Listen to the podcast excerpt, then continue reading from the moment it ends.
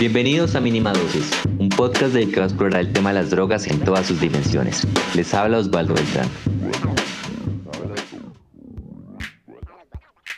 Hoy tenemos unos invitados muy especiales y están aquí con nosotros, no, no precisamente desde la red, sino de verdad están aquí con nosotros. Esto no, no había pasado nunca en nuestro podcast. Qué bonito. Les quiero presentar a Raúl Escano. Hola Raúl, ¿cómo estás? Hola Osvaldo, muchas gracias por la invitación.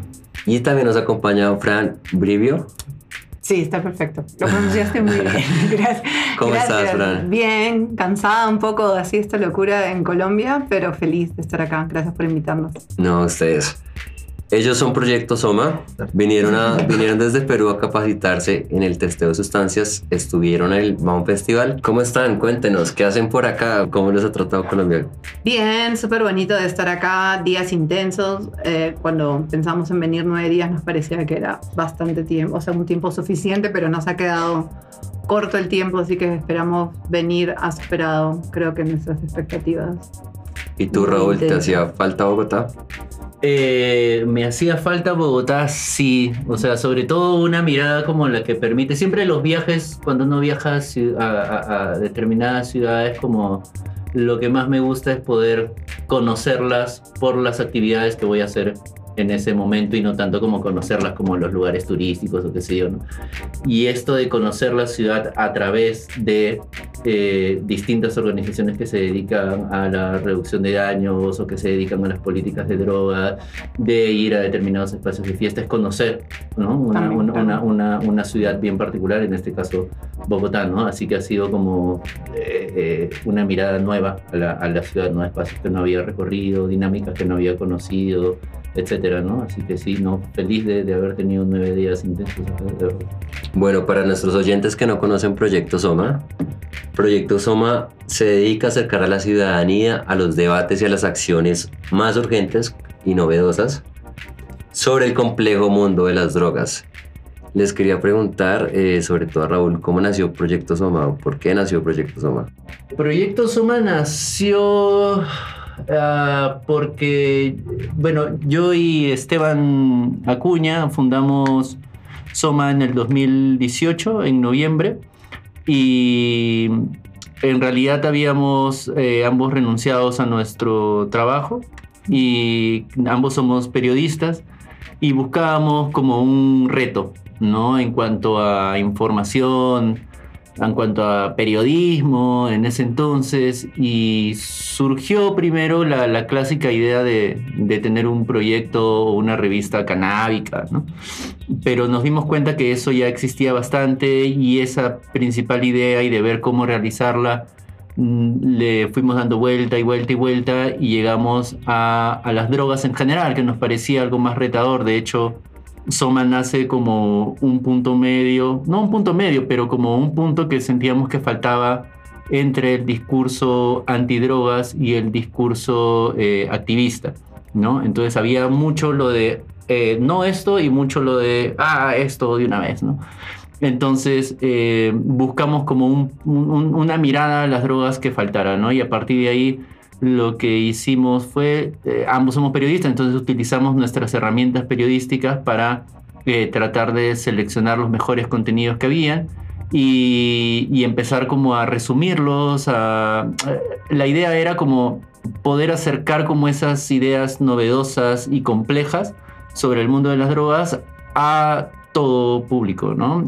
No solamente a los usuarios, que- que las drogas no sean solamente para los usuarios, que no sea solamente para la gente que investigara sobre eso, sino que eh, nuestros familiares, por ejemplo, pudieran acercarse a esos nuevos debates sin tener que estar familiarizados necesariamente con ellos, ¿no? Entonces lo que empezamos a hacer fue a sintetizar información, eh, básicamente es resumir, eh, sintetizar en 100 palabras las mejores ideas que hay en contenidos muy grandes, de, no sé, artículos de 2.000 palabras o reportajes muy extensos que sabemos que eh, solamente alguien muy interesado en el tema los va a leer o ver o escuchar, etc. Entonces, las ideas más interesantes queremos que llegue a todo público, ¿no? Entonces, básicamente eso es lo que hacemos. Y, y, luego, bueno, Soma ha ido, ha ido creciendo poco a poco ya hacia, hacia otras acciones que, que, que iremos eh, hablando a, a, raíz de la entrevista. ¿Por qué Proyecto Soma? ¿Por qué, ¿Dónde sales? Proyecto Soma, ahí esa respuesta en realidad le pertenece a Esteban, a mi, a mi socio con el que fundamos Soma. Eh, y sí, es por la novela Un Mundo Feliz de, de Huxley, que, que yo no conocía mucho el término en realidad eh, cuando, cuando apareció, cuando él lo sugirió y me dijo, bueno, ok, tienes que leer esta novela, la leí. Eh, y claro, en la, en la, novela es una sustancia que es, se utiliza para desconectarte un poco y como, si no me equivoco, como para borrar la memoria, no sé si a largo plazo o a corto plazo, etcétera, ¿no? Y se usa como un ejercicio de control en realidad, pero que termina siendo eh, eh, digamos que no es que te obliguen a utilizarlo, sino que se promueve y la gente empieza como a utilizar esta y... sustancia como específicamente para eso. Entonces, eh, la cagaste con algo, no, un, un soma y me, sí. y, y me, olvido de... Y de alguna forma, eh, el soma en la novela, para quienes no la han leído, eh, viene siendo la forma en la que el mundo funciona, viene siendo un pilar importante para que claro. ese mundo con esas condiciones pueda funcionar. Claro, digamos cual. que plantea la idea de que las drogas tiene una función en el mundo. Sí, tal cual, tal cual. Es, es, es, es curioso porque muchas veces también en los comentarios eh, que nos hacen en las redes sociales dicen, ay, qué curioso que en todo caso este proyecto se llame Soma porque en la novela se utiliza de tal manera, pero en realidad se analiza eh, el uso de, de, de, del Soma en la novela. Es, es, un, es, es, es amplio, ¿no? O sea, porque tiene una función que le sirve a las personas, pero a la vez también es un elemento de control. Entonces, y representa mucho lo que es el eslogan de Soma, que es las drogas como son. Tenemos ¿no? dos eslogans. Claro, tenemos dos eslogans en realidad. Para la parte editorial tenemos como las drogas como son, que viene a ser ni buenas, ni malas, ni peligrosas, ni... Ni, ni, ni liberadoras necesariamente. Ni, ni liberadoras necesariamente, ni, entonces es como todo, ¿no? Es como, es, es, y eso es lo que nos encanta, ¿no? Que es un mundo complejo, ¿no? Y que, de hecho, hay, hay un... Hay un hay un libro que se llama Historia sobre las drogas, no recuerdo ahorita el nombre del autor, pero en la introducción él plantea eso, ¿no? Que las drogas es un ejercicio súper interesante porque es un espacio en donde no, en donde los opuestos no se oponen, uh -huh. que ambas cosas existen, sí. ¿no? Dependiendo de cómo se gestionen, ¿no? Bueno, y para... Y el otro lema. Claro, y el otro lema que tenemos, el otro eslogan que tenemos para las actividades de eh, reducción de daños cuando vamos a fiestas es sabes cuidarte, regula tu consumo. ¿no? Entonces es una frase que... Es de la intervención. Claro, o sea que, que digamos como empodera a la persona y le hace saber como tú eres dueño de las decisiones, ¿no? Nadie te tiene que, que decir cómo hacer las cosas y a la vez... Y, y, pero y, hazte cargo, ¿no? Claro, pero hazte cargo y además como... De tu información. No nos tienes que decir nada, sabemos que consumes. O sea, ¿no? O sea, no nos tienes que confesar nada. Todos consumimos como sustancia. Entonces, regula tu consumo, no te tenemos que preguntar. Y eso es curioso, no lo había pensado antes, pero uno de los primeros eh, contenidos que tenemos en la web de Soma es una reseña sobre historia elemental de las drogas, ¿no? Eh, Escotado escribió Historia de las drogas, que son como seis tomos, es un estudio inmenso, y luego hizo, tuvo el gesto de publicar Historia elemental de las drogas, que es un resumen justamente de toda esa información que dan los síntomas y que nadie se los va a mamar, ¿no? Entonces, y uno de los primeros reseñas que hacemos es de ese libro en específico y en realidad lo que terminamos haciendo en Soma es eso, es como una versión como muy resumida y accesible de todo ese mundo inmenso y de mil tomos que existe sobre información sobre drogas, ¿no? Y nosotros tratamos de dar como simplemente una ventanita ahí para que la gente pueda como eh, tener como una una idea general de lo que, de, de lo que es. Listo. Eh, veo que dieron un paso hacia tomar acción en, en, la reducción de daños y justamente están en Colombia porque asistieron al Baum Festival, se capacitaron con Julián Quintero y todo el equipo de Chile Cabeza y estuvieron prácticamente sin dormir, ni no por la fiesta, sino porque analizaron más de mil sustancias. Te quería preguntar, Fran, ¿cómo fue esa experiencia?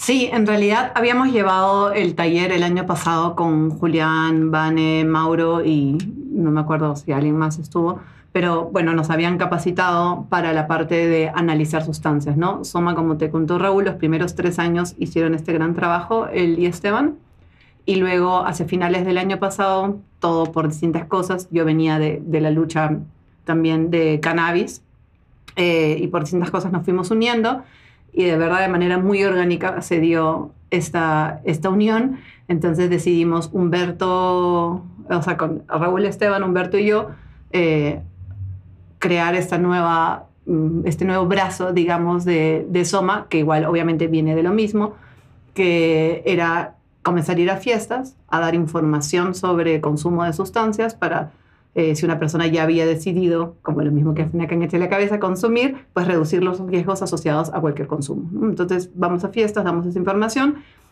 y también queríamos empezar a hacerlo de análisis de sustancias. Entonces tuvimos este curso con Échele Cabeza, como que de alguna manera nos apadrinaron.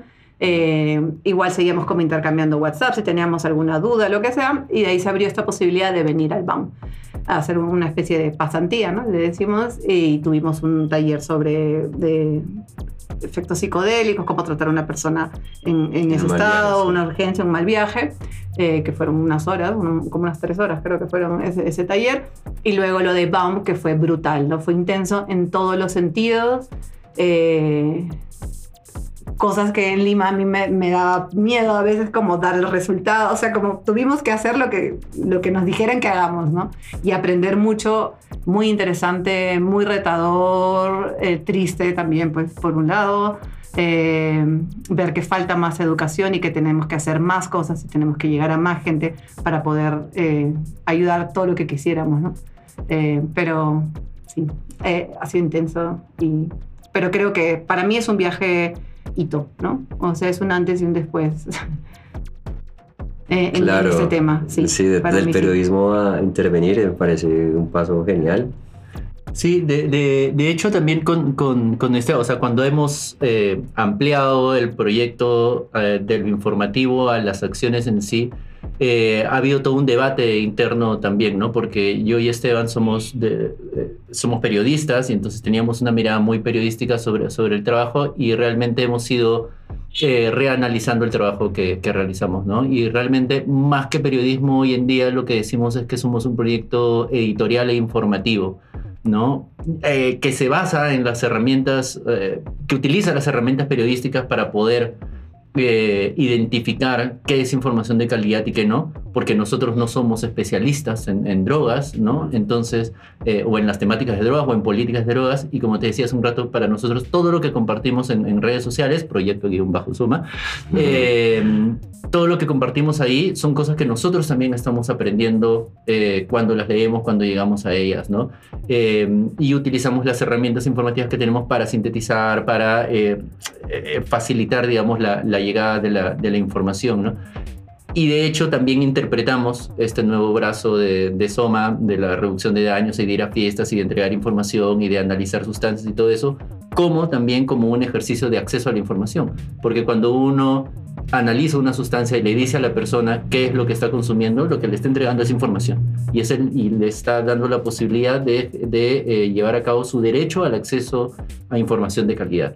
¿no? Entonces, Uso informado. uso informado, tal cual, por algo se llama así, ¿no? Entonces, en realidad, más que un proyecto periodístico, termina siendo como un proyecto informativo que utiliza las herramientas periodísticas, ¿no? No sé si esto es tan importante en realidad como para, para la gente que no se dedica al periodismo o, o a los proyectos editoriales o informativos, pero siempre nos parece importante como, como aclararlo un poco, porque también, porque hay un montón de proyectos periodísticos y un montón de periodistas que realmente hacen periodismo y que están en la cancha y que van y que entrevistan y que se comen un montón de pleitos y que investigan y entonces también por respeto también a nuestra misma profesión, digamos, eh, nos parece importante hacer como clara la, la, la diferencia entre eh, lo que es un trabajo editorial y lo que es un trabajo periodístico. A mí me parece súper importante porque en el mundo de la política de drogas veo que a veces hay una diferenciación de donde se llega la información, entonces está el que dice que es activista, está el que se aleja completamente del activista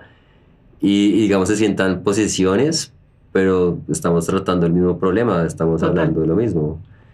Entonces te quería preguntar, Frank, ¿qué viene para Soma con análisis de sustancias? ¿De- ¿Planea analizar Uy, sustancias? sí, ¿Cómo- o sea, como te comentábamos, hemos hecho cuatro pilotos, pero esos pilotos han sido de manera privada. No hemos ido a ninguna fiesta ni nada, han sido en la casa de Raúl y otro un estudio que nos prestaron.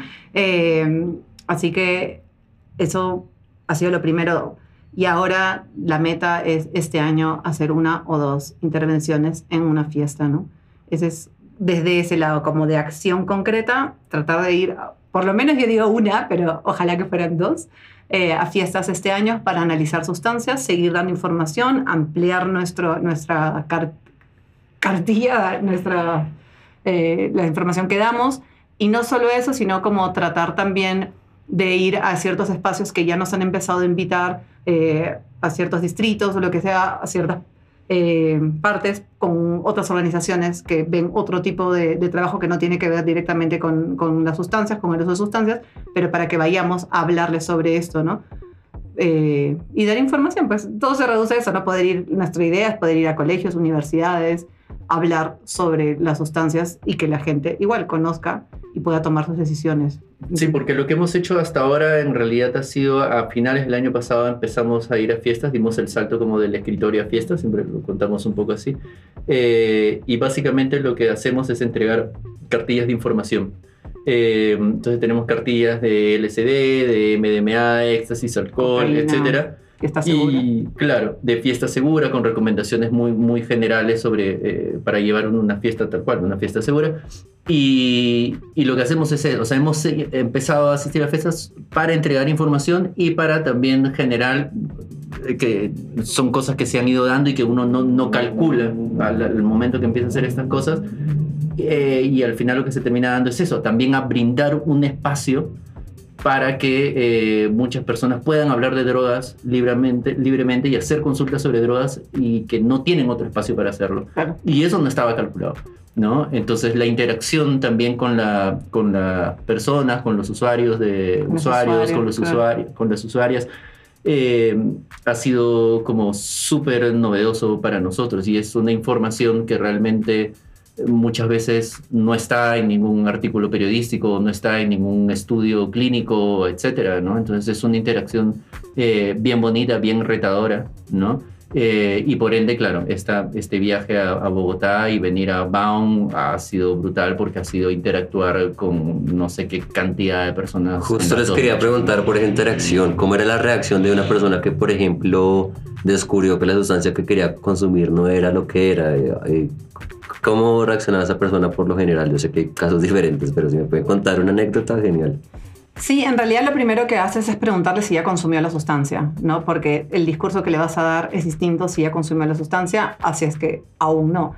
Entonces, si es que no la ha consumido, que me, pasaban de las dos, ¿no? Si no la ha consumido era, bueno, nuestra recomendación en realidad eh, sería, depende de la sustancia, que no la consumas cuando, por ejemplo, salía una que no sabía qué era, ¿no? Entonces eso es como, es peligroso porque no sabemos qué contiene esta pastilla eh, y darle la explicación. Entonces habían algunas personas como se les veía el bajón y como ya fue, lo voy a votar o hasta quédate con la muestra como para que la sigan analizando o lo que sea. Y otras te dabas cuenta que igual iban a consumir. Entonces, obviamente nuestro trabajo acaba en el momento que les da la información y las recomendaciones, ¿no? Y siempre le dicen, no te juzgamos, cada persona decide, pero tienes que saber eso. Entonces, he visto desde la reacción como totalmente decepcionada, así como qué bajón, pues que contaba con esa sustancia para, para, para eso. Y he visto la gente como igual, algunas como igual lo voy a consumir. Igual lo voy a hacer. Y, y otras personas como lo voy a votar, ¿no? Pero era, era duro sobre todo, lo que yo me he impresionado bastante es la mezcla de sustancias que había, o sea, la cantidad de, de, distintas sustancias que tenían y que, y que las fueran a mezclar. ¿no? Y que no se debían mezclar. Y que, es que, claro, hay recomendaciones, pues, ¿no? De, de precaución, peligroso, muy peligroso. Eh, entonces, pero era bonito cuando escuchaban, ¿no? Cuando le decías, oye, no, mira, pues tu idea es disfrutar de, esta sustancia de esta manera. Si es que mezclas, no vas a poder disfrutar, no vas a tener, o sea, me imagino que si estás consumiendo una sustancia es porque quieres tener cierta, cierta reacción, sentir ciertas cosas. En cambio, si es que haces esto, no lo vas a poder disfrutar, no lo vas. Entonces, esta palabra, ¿no? Que ahora usa de gestión del placer, que no se usa mucho como para afuera, pero a mí me parece que es perfecta, es eso. Yo sí creo que la gente debe aprender a gestionar su placer. Es, es, es, un concepto bien bonito, el de gestión de, de, placer, además como muy puntual y muy, muy claro, ¿no? A mí me tocó darle resultado a un chico que había, eh, que había analizado un LSD y sal- el LSD salió que no había reaccionado, entonces lo más probable era que fuera embome. Embome. Sí. Embome. Y entonces le pregunté si ya había consumido la sustancia y me dijo que sí, que ya había tomado un cuarto. Entonces es difícil en ese momento, ¿no? Claro. Y, lo, y lo importante en realidad es, es, no sé, es, un, es un trabajo informativo bien adrenalínico en ese momento, ¿no? Porque tienes que dar la información que tienes que dar, pero sin alarmar a la persona, sin Claro. asustarla y etcétera, ¿no? Y, y algo que nos enseñaron ahí eh, en, en esta eh, antesala, digamos, al, al festival, era que toda, toda sensación, digamos, y toda, todo efecto de cualquier sustancia puede ser también placentero, ¿no? O sea, puedes entregarte a él, ¿no? Y que muchas veces lo que dificulta eso es más bien el miedo, ¿no? Y el, y el no saber, ¿no? Mm. ¿Qué, qué va a pasar? Entonces era decirle, mira, esto no ha dado a LSD, no, no sabemos qué puede ser, lo más probable es que sea esta, esta otra sustancia. Y bueno, es bastante parecido, son sensaciones igual porque el LSD te causa esto, que me imagino estás buscando. Mira, también vas a tener esto, no te preocupes, solo como entrégate a esto, de repente va a durar más, de repente va a ser un poco más intenso, no trates de, de dosificar más. Claro, eso, no consumas etcétera. más, ¿no? La como no Claro, consumas más. etcétera, ¿no? Pero entonces darle esa, esa confianza, ¿no? Porque es una persona que ya tiene la sustancia adentro. Entonces, darle la confianza Claro. a la misma persona Ujú. para que pueda gestionar esas emociones, ¿no? Porque ya está fuera de uno. Sin alarmarla. Sin Claro, sin alarmarla. alarmarla. Y darle Sí. la confianza. Que haya y- precaución, ¿no? Claro, y, y- y empoderarla, digamos, ahora que está tan de moda, ahora como el empoder- empoderarla ante la sustancia que ya está en su cuerpo. Claro, ¿no? y aparte era lindo Mm. porque en este Chile Cabeza, en, en este análisis, había la zona de relajo. Entonces también eso me hacía sentir tranquila, como le decía, Sí. ya todo bien, pero si es que en algún momento hay demasiados estímulos, te agobia entre la gente, las luces, el sonido, pues acá hay una zona de relajo, puedes venir a buscarnos, te, ¿no? te sientas un rato y sobre todo va a pasar. Lo que sea que estás sintiendo va a pasar.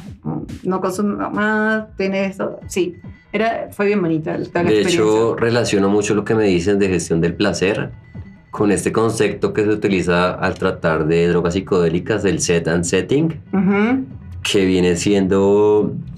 Eh, pues los psicodélicos son unas sustancias relativamente seguras, eh, digamos que el cuerpo Ujú. es- no, no son realmente tóxicas para el cuerpo, pero pueden desencadenar ciertos ataques de pánico y situaciones, y aunque el cuerpo esté bien, pueden tener una experiencia bastante Total. mala. Cualquier persona se puede mal viajar, claro. Sí, entonces me, me contaban que estuvieron un taller eh, con un psicólogo. Eh, en caso de que una persona tenga un mal viaje, eh, porque sabemos que los psicodélicos, el efecto revertirlo no es tan sencillo, ¿qué se debe hacer? El que está escuchando este podcast, que tenga un amigo que tenga un mal viaje, que, que de lo que aprendieron, ¿qué podría hacer esta persona? Tengan claro qué pasa.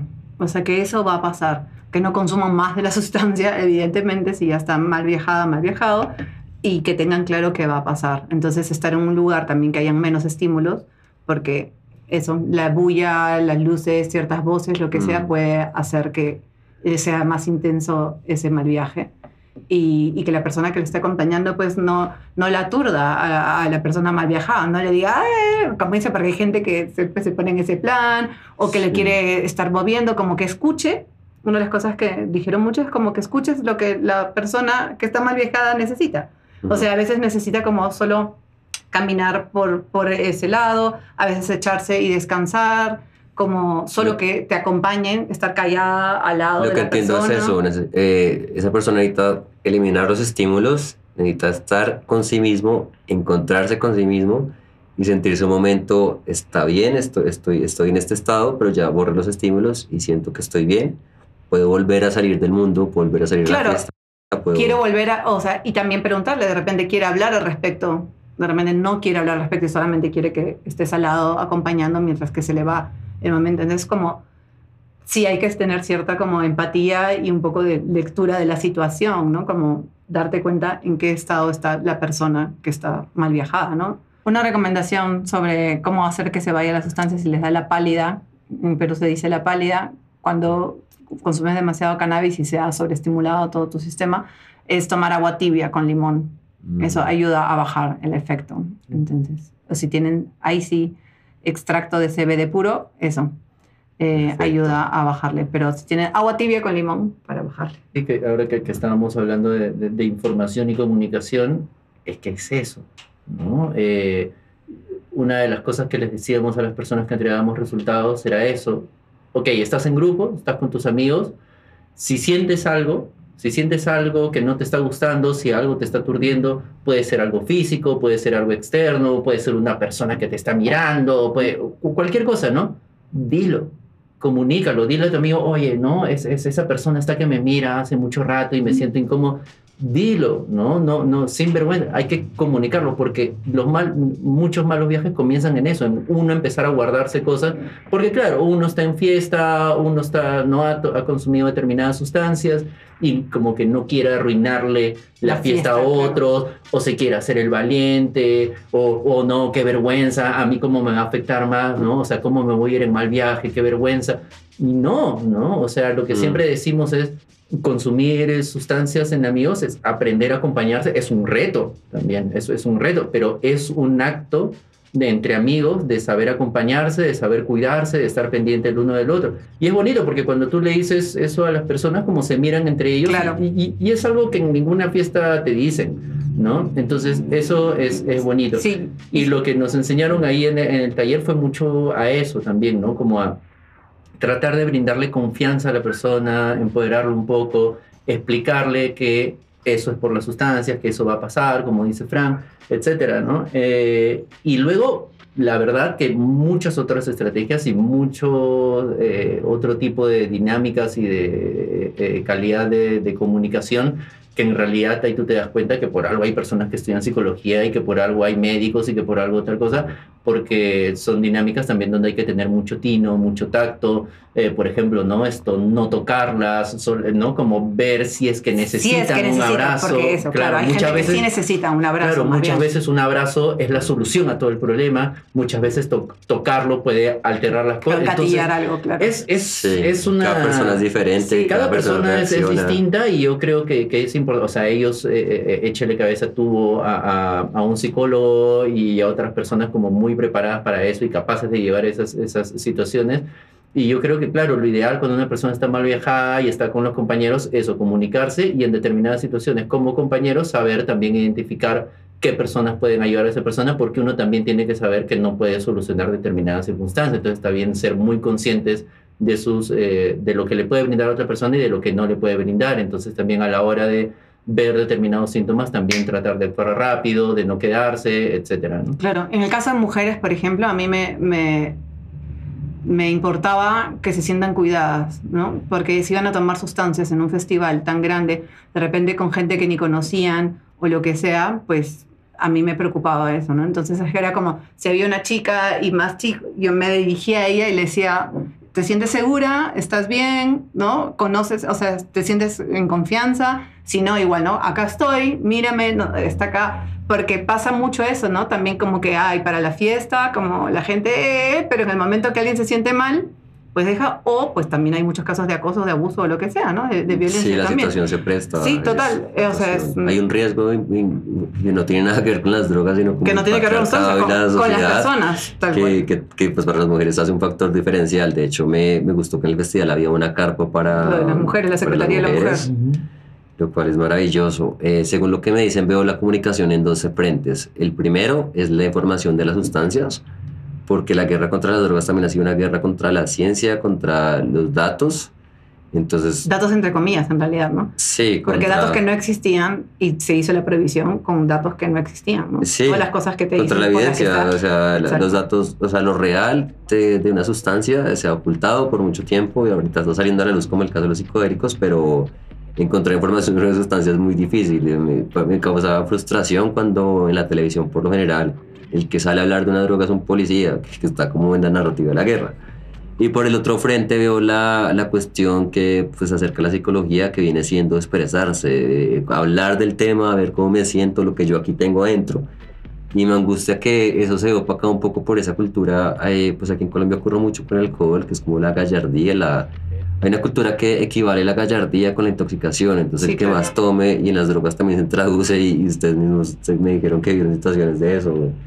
Entonces parece que todo pasa por la información, pero sobre todo escuchar y hablar del tema. Claro, porque hay mucha, como por ejemplo, la evidencia que se usa anecdótica, eh, la gente que está en contra usa la, la evidencia anecdótica mala para decirlo como si eso fuera una ciencia, ¿no? Porque yo conozco una persona que consume Mm. sustancias y luego le, Entonces, se tiró por la lana y todo, ¿no? Como los casos extremos. Sí. Y es como, pero si más bien le dices, no, el 80% de la población que consume sustancias no tiene un uso problemático, disfruta, gestiona su placer, no, falta evidencia. No, no, no. No hay estudios que digan que tal cosa, que el MDMA, no hay estudios concluyentes, solo hay estudios anecdóticos. ¿Entiendes? Pero para la parte mala, ahí no importa si no hay estudios científicos concluyentes que te digan. O sea, yo no tengo que estar probando todas las cosas buenas si yo experimento en una sustancia y a mí esa sustancia, a mí Francesca, me hace bien. Y yo pues estoy dentro de mí y sé lo que me hace bien y lo que no. Entonces tú no puedes venir desde afuera solamente porque tu moral te diga que eso está mal a decirme que está mal. A menos por eso. Y, más que, como decía, ¿no? no hay un estudio científicos que digan esas cosas, pero ellos vale con que una experiencia o tres que hayan sido malas para hacer toda una política al respecto o prohibirlo o juzgarte en un juzgado, un policía, etcétera, ¿no? Sí, justamente nos pasó una cosa curiosa, fue que eh, infortunadamente ocurrió una tragedia. eh, en el festival una chica, mm, no se sabe, pero tuvo un paro cardíaco, o sea, tuvo, tuvo problemas y cuando salió la llevaron al hospital tuvo un paro cardíaco.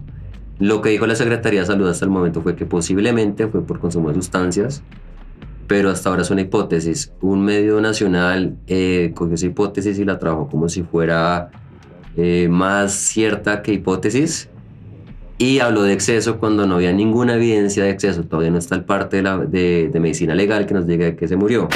Al finalizar el primer día del Bone Festival, uno de los encuentros de música electrónica más importantes del país, la Secretaría de Salud de Bogotá confirmó la muerte de una de las asistentes al evento luego de presentar un paro cardiorrespiratorio. El consumo excesivo de sustancias alucinógenas le habrían ocasionado la muerte. ¿Qué tanto control tienen los jóvenes sobre el manejo de las drogas en medio de estos espacios? Muy bien, muchas gracias. Nosotros hablamos un poco del tema y nuestro Twitter estalló, las respuestas se dieron, se movieron por todos lados Mm. y nos dimos cuenta que hay algunas eh, desconcepciones de las drogas equivocadas que parten un poco sobre el miedo y sobre que la persona que, que sufre una sobredosis es por no controlarse, es porque no se controló y ya. Eh, sabemos que eso, no- eso puede ocurrir en algunos casos, pero no necesariamente en todos, así como lo que tú venías diciendo, una, una droga no afecta a una persona, un testimonio no es, eh, no es una estadística. Les quería preguntar qué reflexiones nos deja esta experiencia. Es fuerte, ¿no? Es, eh, es fuerte igual eh, por el contexto en el, que, en el que se da esa tragedia. Como dices, no, no hay, digamos, no hay unos resultados, digamos, oficiales sobre, sobre lo que sucedió y cuál, cuál, si, si, si había co- consumo de sustancia o no, cuánto había, si es que había, etcétera, ¿no? Pero en concreto, lo que se da es una tragedia en un contexto en el que la gente no ha ido a buscar eh, la muerte, ha ido a buscar placer, ha ido a buscar diversión, ha ido a buscar desconexión, ha ido, etc. Eh, entonces, sea la razón por la que sea que ha sucedido eso, es totalmente duro, porque, digamos, lo que nosotros, desde el análisis de sustancias y la reducción de daños de consumo de sustancias, eh, en lo que nos enfocamos es, en eso, en la, gestión de los, de los daños, ¿no? en la reducción de los daños y en la gestión del placer. ¿no? Obviamente, eh, eso tiene unos límites, ¿no? Y lo que uno le puede brindar a las personas es información, son recomendaciones, y una vez que la persona sale de ese espacio, pues está fuera del alcance de uno, ¿no? Y eso también es muy frustrante, también, ¿no? Porque, porque uno quisiera, digamos, como, ¿no? Como poder cuidar a todas las personas y qué sé yo, ¿no? Entonces, eh, es duro y te pone también como eh, a, reflexionar sobre cuáles son las mejores maneras de comunicar, sobre qué más se les puede brindar a las personas, eh, etcétera, ¿no? Entonces, es, es, es un reto trágico, ¿no? Eh, y en el cual eh, a mí personalmente creo que el análisis sobre lo, o sea, la, respuesta a tu pregunta yo creo que la voy a tener como eh, mucho más adelante y cuando haya pasado bastante tiempo y haya podido como eh, meter ese hecho, digamos, dentro de, de toda la información que tengo y, y de pronto me va a llegar como alguna respuesta concreta, ¿no? Pero en principio no, en principio es una, es, es- es una tragedia y es una tragedia humana y, y es, y Que es se puede triste. evitar, que Y, se puede evitar. sí, y- es triste y, y siempre se pueden evitar las tragedias, claro. Ahora, ¿uno las puede evitar? Esa es otra cosa, ¿no? Entonces es la manera de empoderar a las personas para que puedan evitar sus propias tragedias también, ¿no? Y yo creo, y eso justamente marca una distancia entre lo que uno puede brindar y los esfuerzos que uno puede hacer y las, eh, la realidad que trasciende mucho, mucho más allá de lo, que, de lo que uno puede hacer, ¿no? O sea, sí, yo creo que obviamente es muy triste lo que ha pasado con, con esta chica, la- lamento no saber su nombre, eh, que falta mucho trabajo por hacer, que necesitamos por eso que sean políticas públicas y no solamente desde organizaciones privadas que hagamos este trabajo, se necesita compromiso del Estado, de, de todos los países, ¿no? Eh, porque se tiene que hablar de esto en las escuelas, se tiene que hablar de esto en las universidades, se tiene que eh, en redes eh, hablar sobre eso y hablar por, sobre esto no es hacer apología en lo más mínimo, al contrario, es Sí. evitar esto. ¿no? En- por ejemplo, en Uruguay cuando se despenalizó eh, la cannabis, después de seis años se hizo un informe y no había aumentado. Ahí los papers salen ya con estudios, eh, como les gusta, que no ha aumentado el consumo en adolescentes. Entonces, no es verdad, eso es un mito sobre si es que se habla sobre esto, estás induciendo a eso. Entonces, creo que se puede evitar tragedias como esa si es que hay un compromiso no solo de las organizaciones sociales, sino más bien, sobre todo, de políticas públicas. Eso es uno. No sabemos, como dice, si es que ha sido un exceso, si es que no, si es que la sustancia está adulterada. Eso no lo sabemos.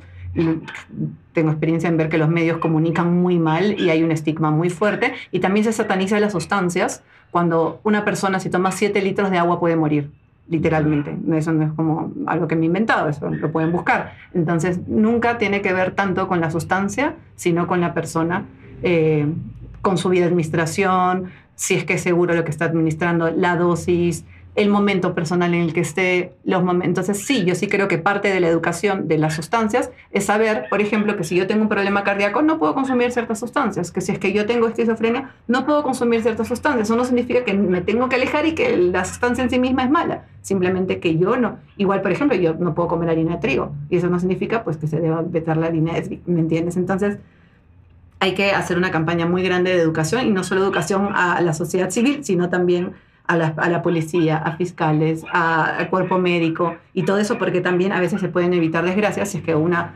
persona sabe qué es MDMA, qué es cocaína, qué es y cómo, pues si está dejando de respirar, hay que llevar inmediatamente qué acciones tomar médicamente también, ¿no? Porque Mm. obviamente no estamos diciendo que las drogas no puedan, las sustancias no puedan tener, eh, ocasionar pues problemas, ni mucho menos. Claro que sí, pero si es que hay todos esos cuidados alrededor, pues se reducen bastante, bastante las probabilidades. Sí, justamente estaba pensando que podría ocurrir en el caso en el que una persona simplemente vaya a un festival de música electrónica y esta persona sufra un, un infarto porque pues padece problemas del corazón y por la, por la rapidez como de la noticia puede quedar como en la historia registrado que esta persona murió por exceso de sustancias sin ninguna Claro. sustancia. Y sin ninguna... sin En cualquiera de los dos claro. casos es igual de grave. Una persona que, que, esté- que su- su- sufra sobredosis y una persona que sufra una falla es una muerte igual lamentable. El problema Total. es la parte del estima y esta parte de la sociedad que nos viene a decir cómo se lo buscó.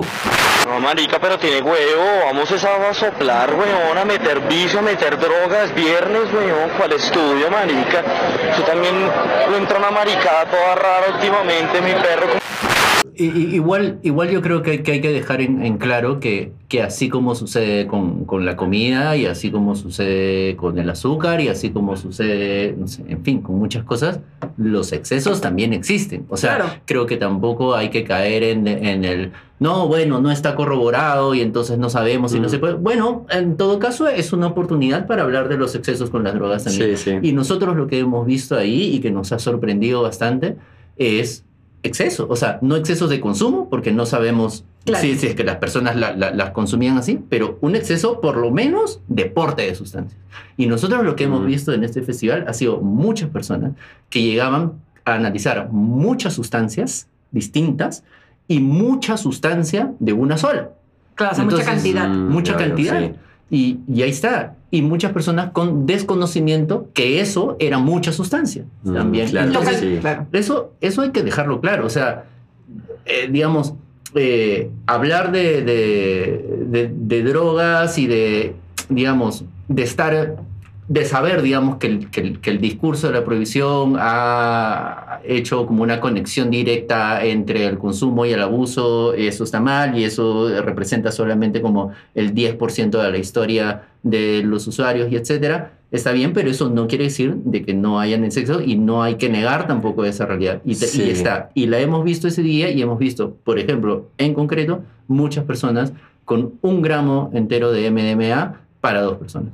Y eso es muchísima droga. No, eso es, ¿No? no, lo hagan, ¿no? O sea, claro, y entonces, no. y este, o sea, y esto es, es un, es, un, es un llamado a, yo creo también a las personas que nos dedicamos eh, a hablar sobre drogas, a hablar sobre políticas de drogas, a hablar sobre reducción de daños, a hablar, por- a, a hablar sobre, sobre eso, que existe eso y a evitar ese pequeño porcentaje de tragedia, que sí, es una mínima parte de los usuarios y todo eso, pero Mm. Claro, hay pero que no- evitar sí, eso. existe, Claro, pero hay no es, no evitarlo, es poca ¿no? cosa también. Y creo que Sí. más importante es seguir reafirmando, eh, dando a conocer, porque creo que mucha gente no lo tiene claro, que de verdad el uso problemático es infinitamente, o sea, es mucho menor que el uso, que, Sí, que el pero uso no problemático. pero se nos trata a todas las personas usuarias de sustancias como si tuviéramos uso problemático, ¿no? Por ejemplo, en Perú, desde el caso de, de decir como, ay, hay adictos, adictas a la marihuana, por decirte tal por 10%, por decirte cuando no, son personas usuarias, somos personas usuarias y no, perso no por, igual que tú tomas alcohol no significa que seas alcohólico, igual si consumes una, una sustancia, una droga no significa que seas drogadicto. Entonces, eso también me parece que es bastante importante como seguir remarcando porque se nos ha tratado siempre como eso. Si eres una persona usuaria, eres una persona que tiene un problema. Y eso no es así. Una persona puede consumir ciertas sustancias y ser profesora, ser doctora, ser abogada, ser albañil, ser eh, taxista, ser lo que sea. O sea, y tienes todo el derecho, pero por eso la educación es la clave para que justamente... Igual me emocionaba, pueden llegar con distintas sustancias y escuchaban y estaban ahí para analizarlas y para escuchar las recomendaciones y te decían, ya, ya, pero ¿quién me va a enseñar? ¿Pero quién me va a recomendar? Entonces sí hay un interés de la ciudadanía. Yo sí creo que hay un espacio muy importante de la gente que está exigiendo y que está necesitando. Y como lo veíamos, también era emocionante ver gente que hacía una cola de 40, 50 minutos para analizar su sustancia. Entonces se Mm. pierde un concierto Sí. con tal de analizar. Entonces esa responsabilidad a mí me asombra, me emociona y me parece que es parte importante de lo que ha hecho Chile Cabeza aquí.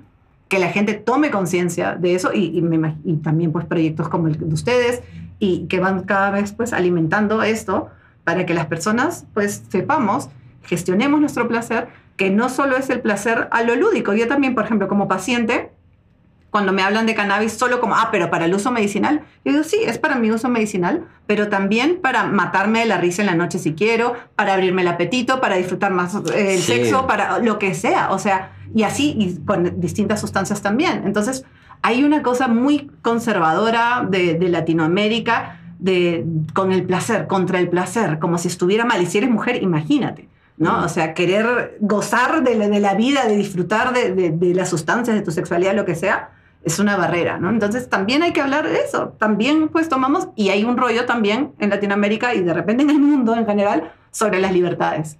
La Sí. gente no le gusta la libertad ajena, quiere meterse, por eso estamos con lo del aborto, por eso está lo del matrimonio igualitario, por eso cualquiera de estas cosas que tienen que ver con tus propias decisiones, hay una gente muy fuerte y hay una sobre representación del conservadurismo en los estados, pues que te hace sentir que eso no es, no se necesita, no se quiere, la sociedad no lo quiere, no está lista o lo que sea. Sí, en cuanto a lo del placer, yo leía con espanto una noticia de investigaciones científicas para cuerpos policiales de sustancias que te limitaban, que te quitaban el placer. Mm. O sea, que te podían quitar el placer del MDMA para combatir la droga. Eso es demasiado desquiciado. Sí, alguna vez en, en, en Soma eh, recomendamos un artículo bien interesante que hablaba sobre eso, sobre cómo, digamos, había una, habían como ciertos estudios y ciertas investigaciones que estaban eh, canalizando las investigaciones hacia lo siguiente, hacia como hoy en día, por ejemplo, el MDMA, los psicodélicos, etcétera, están eh, demostrando el potencial que tienen para eh, eh, para, claro, temas de depresión, o sea, para salud mental en general, en distintos planos, de, depresión, eh, temas de, trauma, postraumático. estrés postraumático, etc. Entonces estaban viendo la manera de cómo, en todo caso, extraer de estas sustancias el componente que Divertido. específico que sirviera para l- la depresión o eh, el estrés postraumático, pero quitándole ¿no? el efecto psicoactivo o el efecto placentero. ¿no? Entonces eso era como...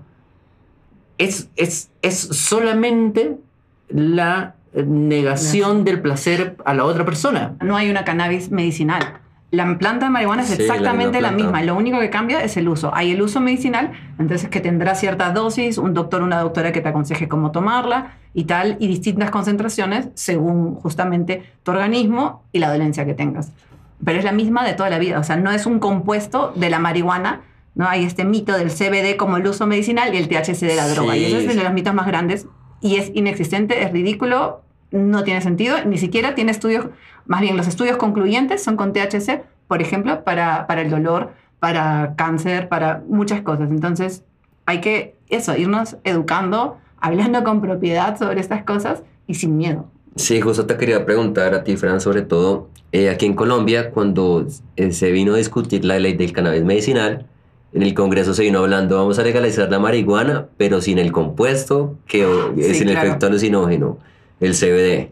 Más adelante, en la discusión de cannabis recreativo, no era cannabis recreativo, sino de uso adulto, como, como que todo se ido por ahí y me pongo a pensar mucho en el caso de los opioides o cuidados paliativos, la morfina, o incluso el opioide natural, pues, pues una forma de la que yo le quiero decir, y es al DMT, porque la función del DMT al morir es que el DMT aparece, el cuerpo segrega DMT, que para los que no saben es la molécula de la ayahuasca, y, y este DMT tiene una función de, que uno se tranquilice y, que se vaya bien de la vida para nuestros oyentes.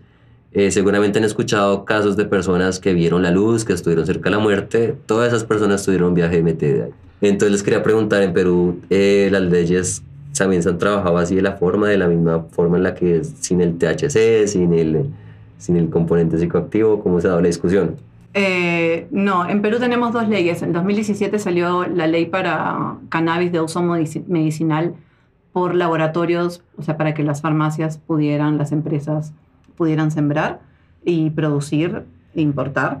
Eh, y hubo una tentativa de reglamento en el cual sí nos ponían muchas restricciones, que por ejemplo no tuviera más de 0.2 o 0.5 de 0.2 me parece que era de THC, que las personas con antecedentes psiquiátricos eh, y policiales no pudieran acceder a la medicina, eh, en fin, la cantidad de trabas, el reglamento. Pero peleamos mucho, entonces en Perú tenemos la ley el, que sí permite, o sea, el doctor o la doctora puede recetar como le parezca. Entonces se venden en las farmacias ya compuestos con THC sin ningún problema. Y luego en el 2021 se promulgó la ley de cultivo asociativo y ahora estamos esperando la reglamentación. Bueno, ya salió una tentativa de reglamentación que tampoco es la idónea, entonces estamos trabajando porque tenemos 90 días para proponer eh, lo que la sociedad civil, las or- organizaciones queremos, ¿no? Entonces tenemos estas dos leyes, no hay, porque una de las cosas que yo me metí en la cabeza es que yo no iba a educar, o sea, desde mi parte, no, no digo que soy la única, sino desde mi parte no iba a educar dos veces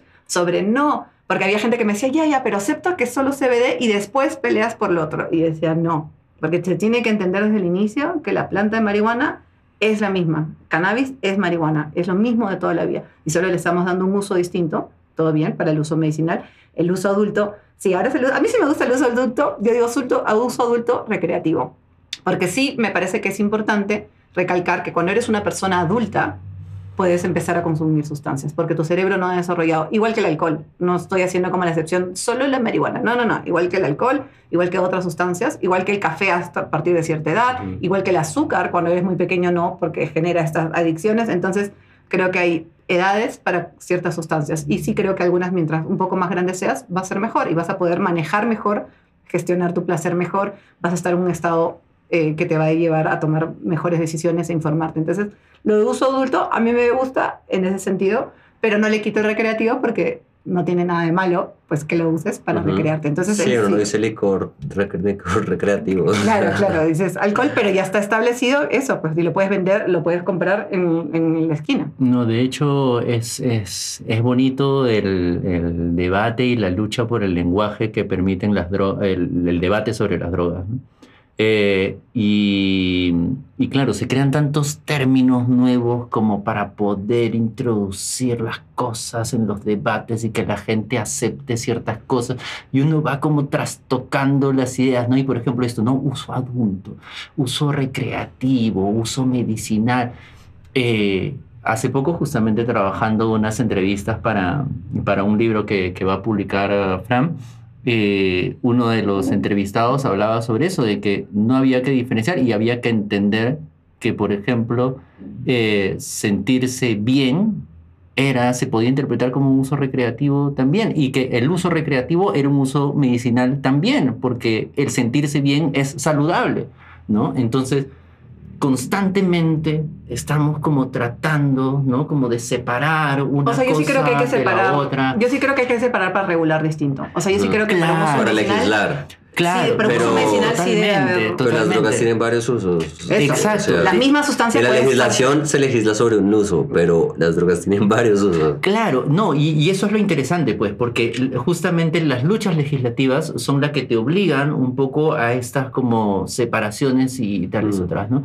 Y uno cuando ve, por ejemplo, en el uso que muchas personas usan, eh, hacen el uso medicinal del, del cannabis, luego también te das cuenta que ese uso medicinal también les brinda un uso recreativo, o sea, les brinda unas experiencias recreativas y, y- y acá como comentaba, ¿no? Sí, Entonces su abuela también se empieza a sentir mejor, empieza a disfrutar las cosas de otra manera y etcétera. Y esto demanda eso también es, es saludable, ¿no? Entonces como a mí me a, a mí me encanta mucho como ese, ese, ese como reto de palabras y de conceptos a- al que al que obliga como todo el debate sobre sobre las Ujú. drogas, porque cuando hablamos de drogas estamos hablando de muchas cosas, no estamos hablando de placer, estamos hablando de salud, estamos hablando de libertades, estamos- y cada vez que creamos un nuevo concepto, estamos jugando con el concepto de todas esas otras cosas. Por tengo una demanda con el Ministerio de Salud para el autocultivo, porque en el Perú hay un vacío legal. Y si bien la interpretación pues, de ese vacío, vacío legal, mientras que no haya tráfico, deberías poder sembrar, pues mm, la policía, los fiscales y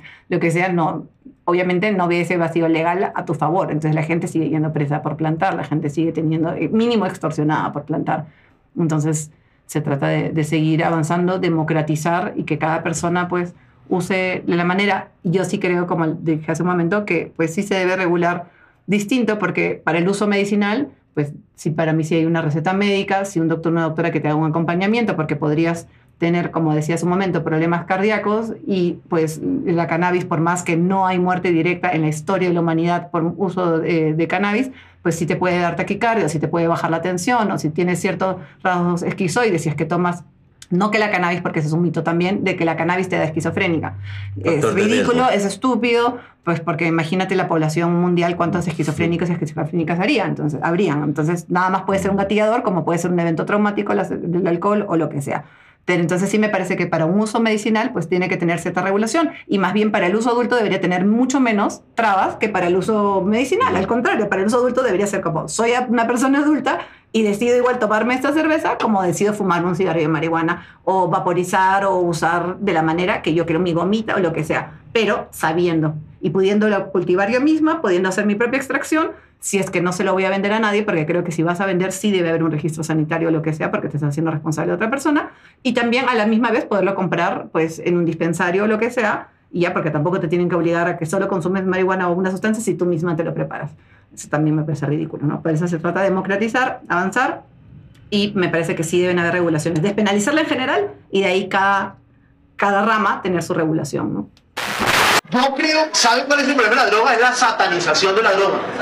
El, proceso del alcohol sufrió un proceso parecido, es de la prohibición del alcohol. Eh, los Kennedy solicitaron un permiso para importar alcohol a Estados Unidos, importaron whisky, fue una especie de mafia.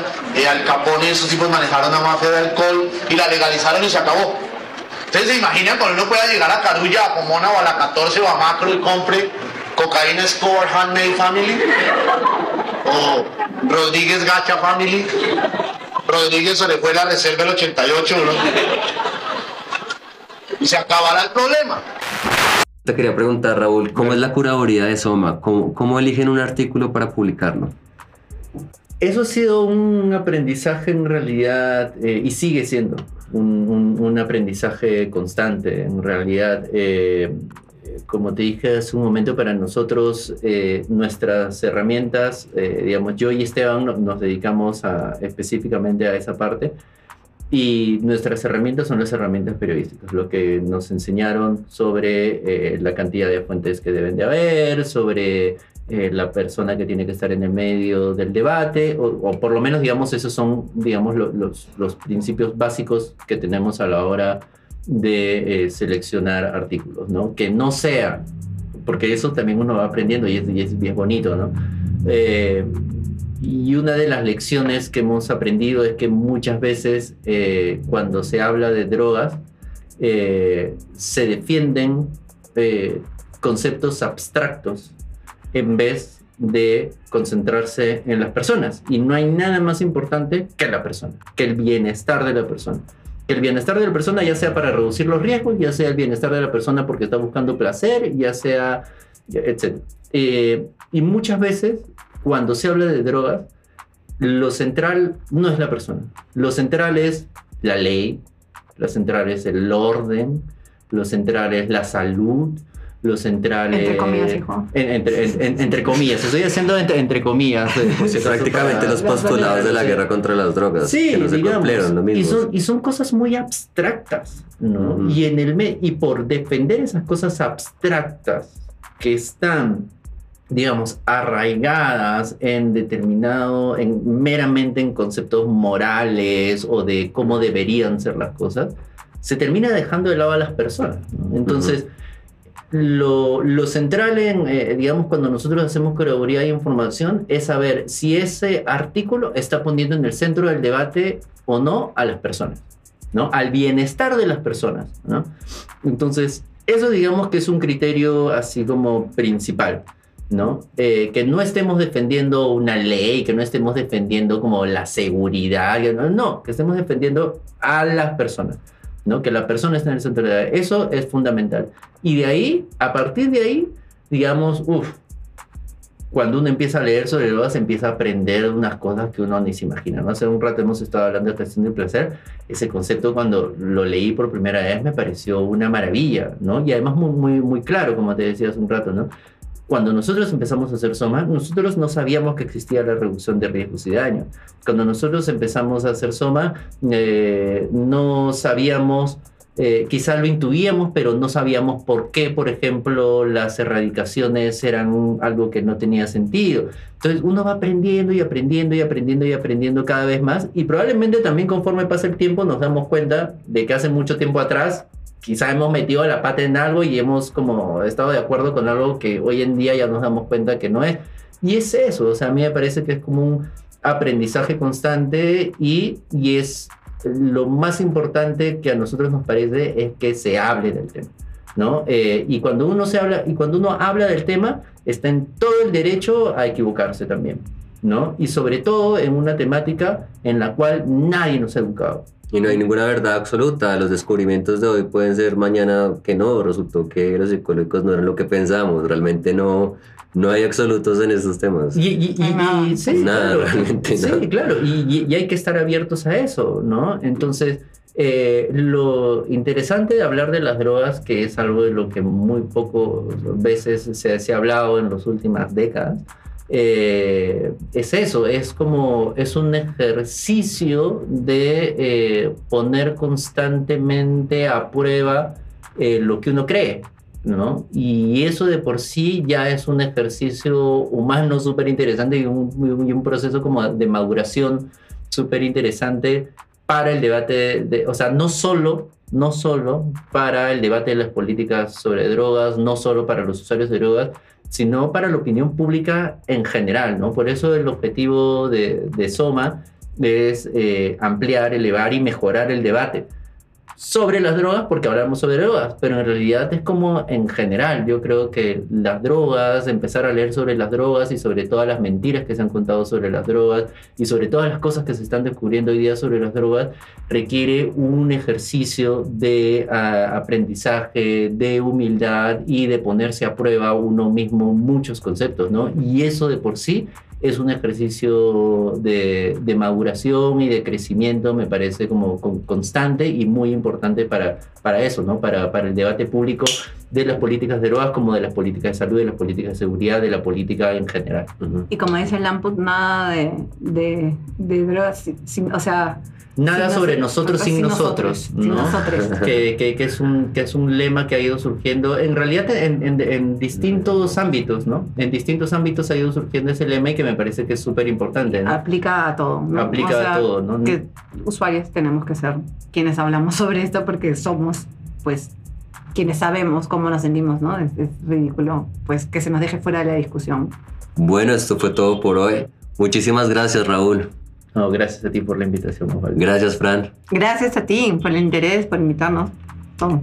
Recuerden que pueden escuchar nuestro podcast en portales como La Línea del Medio, plataformas como Spotify, Google Podcast o Apple Podcast.